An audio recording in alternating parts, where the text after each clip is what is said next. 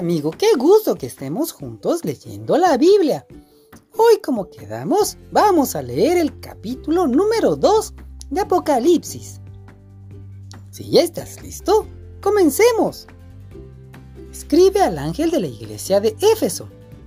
Yo sostengo las siete estrellas en mi mano derecha y camino entre los siete candelabros de oro. Pon atención a lo que te voy a decir. Estoy enterado de todo lo que haces y sé que por obedecerme has tenido muchas dificultades. También sé que has soportado con mucha paciencia y que rechazas a los malvados. Has puesto a prueba a los que no son apóstoles, pero dicen serlo y has demostrado que son unos mentirosos. Has sido paciente y por obedecerme has sufrido mucho. Pero aún así, no te has cansado de obedecerme. Sin embargo, hay algo que no me gusta de ti, y es que ya no me amas tanto como me amabas cuando te hiciste cristiano. Por eso, acuérdate de cómo eras antes y vuelve a obedecer a Dios. Deja de hacer lo malo y compórtate como al principio. Si no lo haces, yo iré a castigarte y quitaré tu candelabro de su lugar. Lo que me gusta de ti es que, lo mismo que yo, odias lo que hacen los nicolaitas. Si alguien tiene oídos, que ponga atención a lo que el Espíritu de Dios le dice a las iglesias.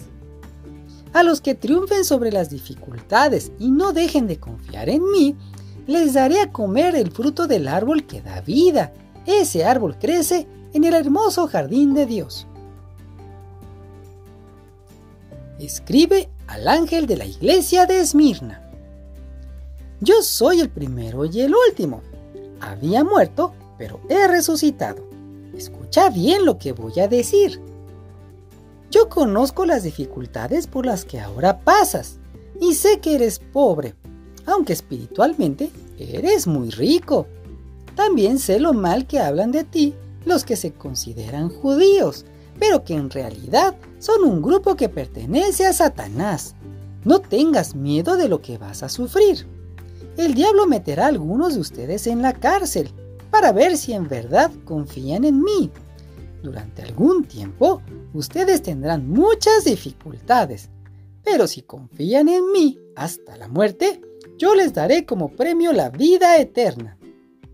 Si alguien tiene oídos, que ponga atención a lo que el Espíritu de Dios les dice a las iglesias. Los que triunfen sobre las dificultades y sigan confiando en mí, jamás serán separados de Dios. Escribe al ángel de la iglesia de Pérgamo. Yo tengo la espada delgada y de doble filo. Escucha lo que voy a decir. Yo sé que tú vives en la ciudad donde Satanás tiene su trono, pero también sé que a pesar de eso, sigues confiando en mí. En esa ciudad mataron a Antipas, quien siempre me sirvió con fidelidad, y ni siquiera entonces dejaste de confiar en mí.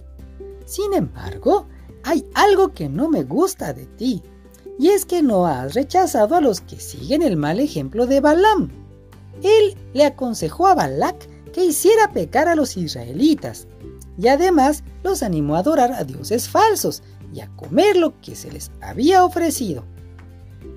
Tampoco ha rechazado a los que siguen las enseñanzas de los nicolaitas.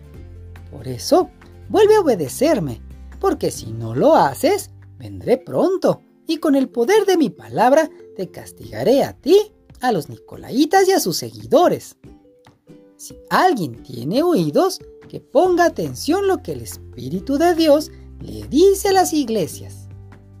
A los que triunfen sobre las dificultades y sigan confiando en mí, les daré a comer del maná escondido y les entregaré una piedra blanca.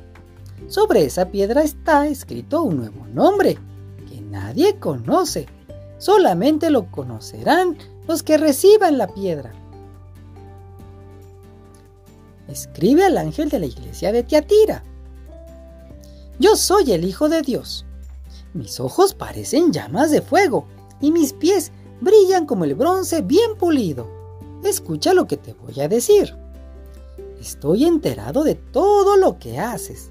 Sé muy bien que me amas y que no has dejado de confiar en mí. También sé que has servido a los demás y que ahora los estás ayudando mucho más que al principio. Pero hay algo que no me gusta de ti, y es que has dejado que Jezabel siga engañando a mis servidores. Esa mujer anda diciendo que yo la envié y les ha dicho a mis servidores que pueden comer de lo que se ofrece a dioses falsos y los anima a serme infieles. Yo le he dado tiempo para que vuelva a obedecerme, pero no ha querido hacerlo, ni ha dejado de creer en dioses falsos. Yo voy a hacer que esa mujer se enferme gravemente y que se mueran los que obedecen sus enseñanzas y siguen creyendo en dioses falsos. Pero si ellos se arrepienten y vuelven a obedecerme, no les haré ningún daño. Así, todas las iglesias sabrán que yo conozco los pensamientos y deseos de todos y que cada uno le daré el castigo que merecen por sus malas acciones. Pero a los que están en Tiatira, los cuales no siguen las enseñanzas de esa mujer, ni han llegado a conocer lo que algunos llaman los secretos profundos de Satanás, les doy esta única orden, que sigan creyendo firmemente en mí hasta que yo vuelva.